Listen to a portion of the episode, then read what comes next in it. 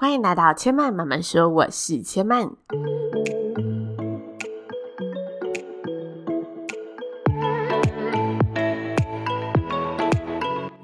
目前频道在 Apple Podcast、Spotify、KKBox 以及 Google Podcast 都听得到。喜欢的朋友，欢迎帮千嫚订阅并留言评论，让更多人可以认识千嫚慢慢说喽。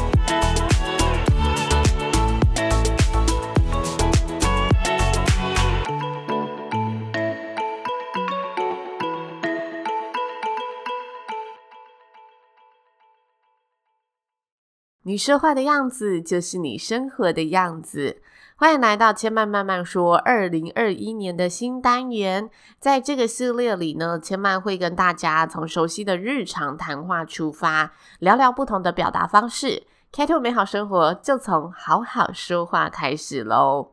今天的节目开始呢，千嫚想要跟大家分享一则我在好好说话、好好生活的系列当中所收到的留言。这个留言呢，是来自 MB3 这个平台，然后它是在第一百九十五集《如何与初次见面的朋友展开问候》。这个留言的好朋友说：“我是一个很被动的人，在一个社交场合中呢，我都是希望别人主动来开口跟我说话。但我发现有时候自己呢，好像很常拒点别人，就是不知道要怎么接下去，然后就会一阵尴尬，之后呢就不了了之了。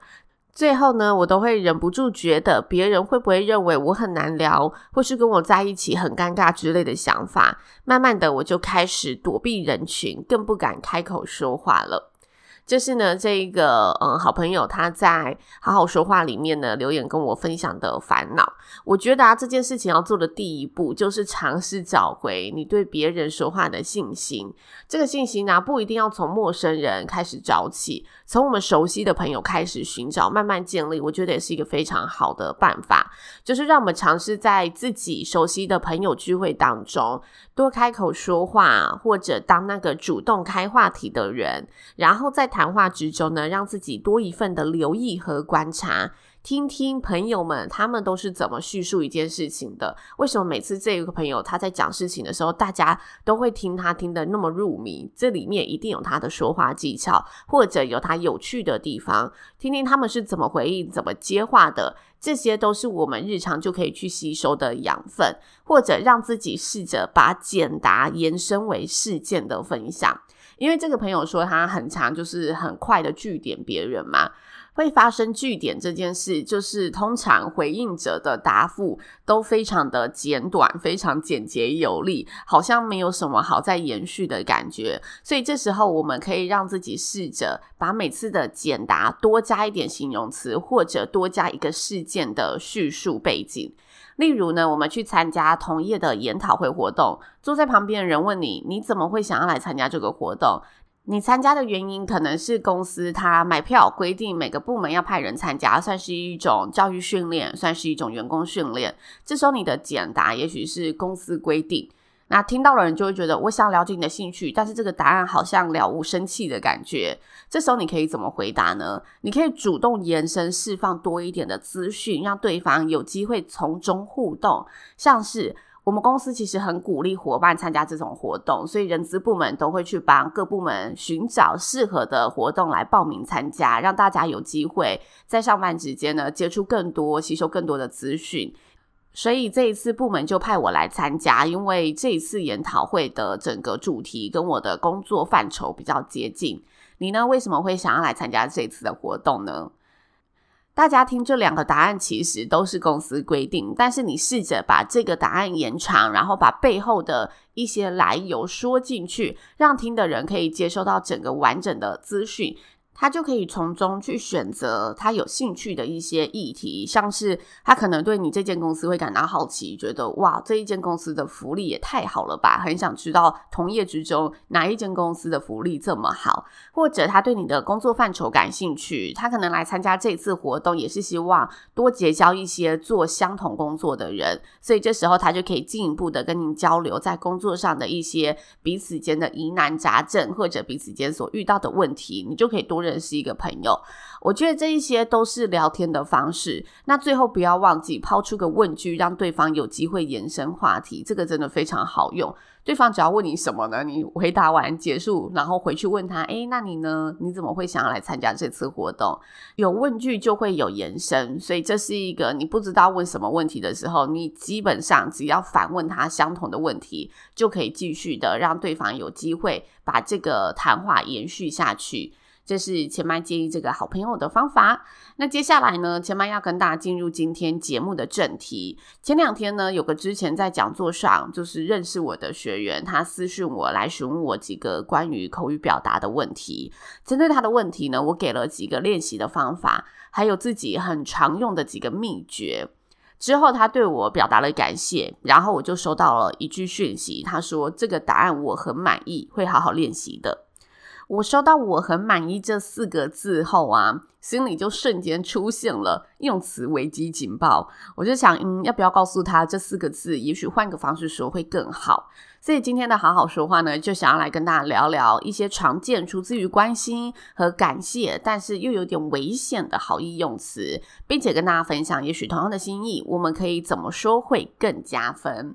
首先，针对刚刚分享的“我很满意”这个回复，其实你可以了解这位学员的出发是想要表达感谢，告诉你这些答案对他而言是有帮助的。但是“我很满意”这个用法就很像是服务问卷调查表上会勾选的选项，你对这个商家提供的服务感到满意吗？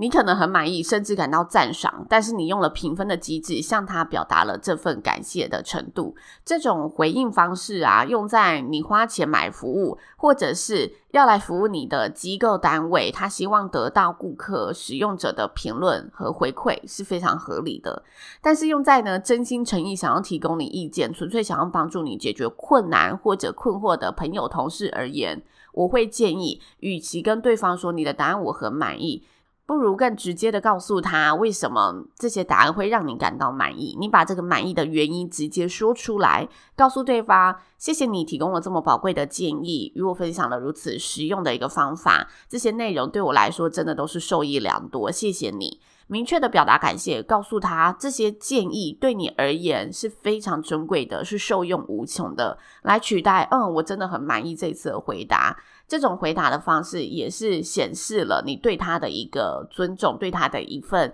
可能也许敬仰，或者是也许打从心里保持感谢的一种态度，而非嗯，我很满意你给我我要的需求，好像别人就是要来服务你的感觉。这是我们在回复的时候要注意的，更加以对等的位置去说出你觉得适合的话。再来，我想跟大家分享第二个很常见的，这个也是出自于好意，但是听起来呢，就是觉得哪里怪怪的、危险的好意用词。这个词呢也很常见，就是辛苦了。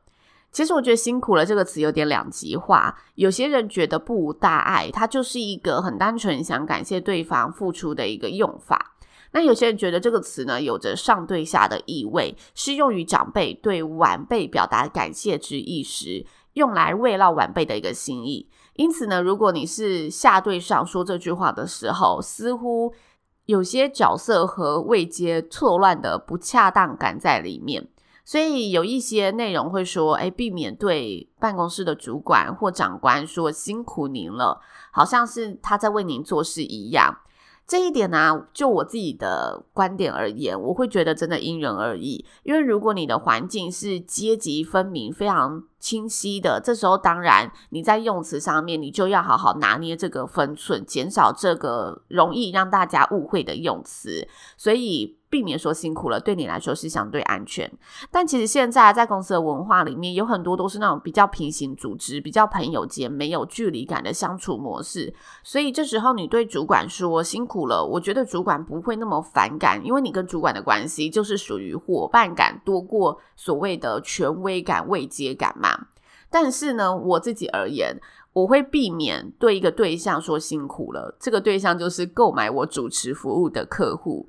为什么呢？我觉得这也有点那种，嗯，他是花钱来买我服务的，所以我本来就是应该帮他做好，然后我不应该去说，诶，你工作真的非常辛苦，或者是，诶，你这个任务我知道你执行下来真的辛苦了，好像我在旁边有点纳凉的这种感觉，我会避免让客户有这样子的一个感受，毕竟呢，他是花钱来找我服务合作的厂商，所以这段合作的关系。与其去以辛苦了这句话来表达关心，拉近彼此的距离，不如呢，我以一个非常正向、全面支持的立场表达，我会跟你站在同一个阵线。所以呢，可能我跟这个厂商讯息到七晚八晚，然后他跟我调整一些临时需要更改的事项。我知道哦，这种时间他非常的辛苦，我想跟他说声辛苦了。这时候我就会告诉他，有任何调整都欢迎随时保持联络，能配合的地方我一定会尽力协助的。我们一起完成这一场活动，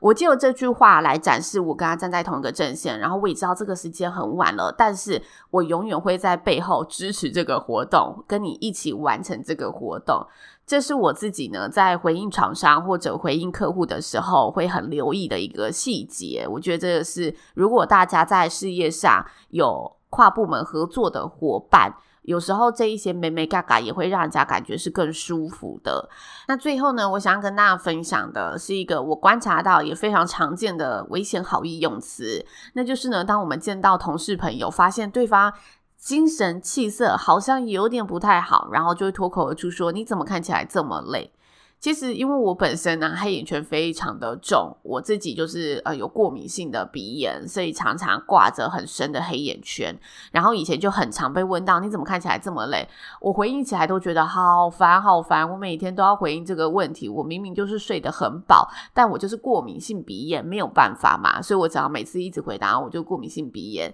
但有时候你会突然觉得，哎，我今天觉得自己状态还不错啊，我其实整个气色也好很多了。就是这个黑眼圈让大家感觉我好像整个状态不太好，没有人会希望自己被对方感觉状态不太好，感觉你好像是很憔悴的。所以，当你因为关心而说这句话的时候，他不一定能第一时间接收到关心，他接收到的可能是我看起来有这么糟糕吗？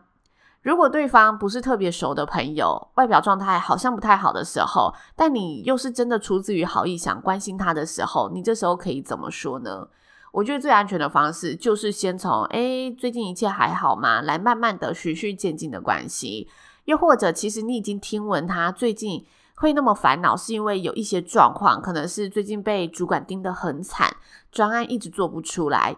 你想关心他，是因为你心里想着，也许你有一些方式，有一些机会可以帮忙上他。这时候呢，你与其用“哎，你怎么看起来这么累”来接续你后面的这一份关心，你不如直接对应在已知的范围来关心，可以更郑重他的所需。问问他：“哎，最近专案进展的顺利吗？”来取代“你怎么看起来这么累”，你直接把这个关心放在相应的范围内。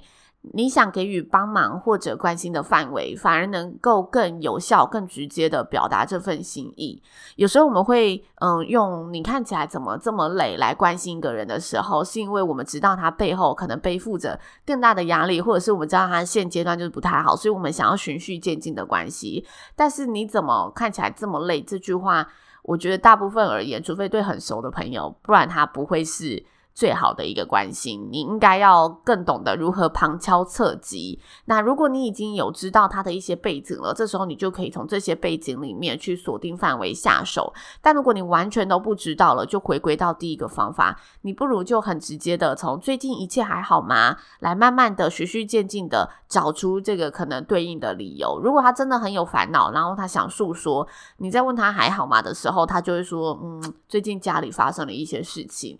那他如果愿意聊下去，你们就可以更深入的了解彼此的现况。但如果他想要保留私人空间，你也可以知道哦，他最近其实看起来比较憔悴，是因为家里发生了一些事情。你一样可以把这份关心的心意传递给他，然后让他听起来也是更愿意告诉你的一个方式。其实我觉得说话需要针对不同的情境跟场景去找寻最合适的词汇来表达。当你词汇用得越吻合场景，越贴近人心，就能更确切的将这一个你想传达的心意好好的传递给对方。那以上几个呢，危险的好意用词，是我真的自己觉得在身边很常听到的一些用法，也想拿出来跟大家聊聊，跟大家分享。若是大家听完这一集呢，心里有任何其他常见的好意用语，你知道对方是出自于好意，但是听在耳里就是有这么点怪怪的感觉，都欢迎可以到 Apple Podcast 上，或者呢到 MB3 这一个平台上留言告诉千嫚。因为 MB3 这个平台呢，最近有个非常好用的功能，它可以在单集下方做回复，